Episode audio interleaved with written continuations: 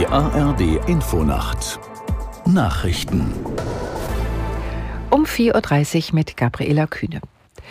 Die Weltgesundheitsorganisation WHO erarbeitet nach eigenen Angaben einen Plan, um das Al-Shifa-Krankenhaus in Gaza-Stadt vollständig zu evakuieren. WHO-Chef Tedros teilte mit, WHO-Beschäftigte seien in der Klinik gewesen.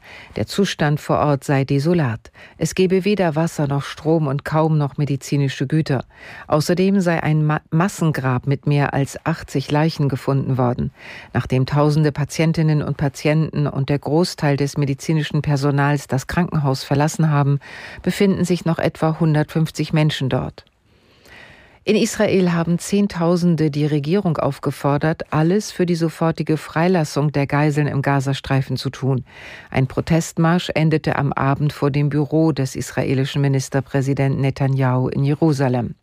Aus der Nachrichtenredaktion Peter Behrendt. Die Teilnehmer verlangen einen sofortigen Deal zur Freilassung der Geiseln, die seit sechs Wochen festgehalten werden. Zudem warfen sie der Regierung vor, Angehörige bei vielen Fragen im Unklaren zu lassen. Am 7. Oktober hatten Hamas-Terroristen bei Angriffen im israelischen Grenzgebiet etwa 240 Geiseln verschleppt. Vier wurden später freigelassen, eine befreit. Wie viele Geiseln noch am Leben sind, ist unklar. Bundeskanzler Scholz hat bei einem Telefonat mit Israels Ministerpräsident Netanyahu Netanyahu über Bemühungen gesprochen, die Geiseln so schnell wie möglich zu befreien.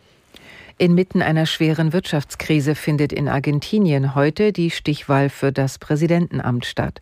Erwartet wird ein knappes Rennen zwischen dem Regierungskandidaten Massa und dem ultrarechten Ökonomen Milay. Aus Buenos Aires Anne Herberg.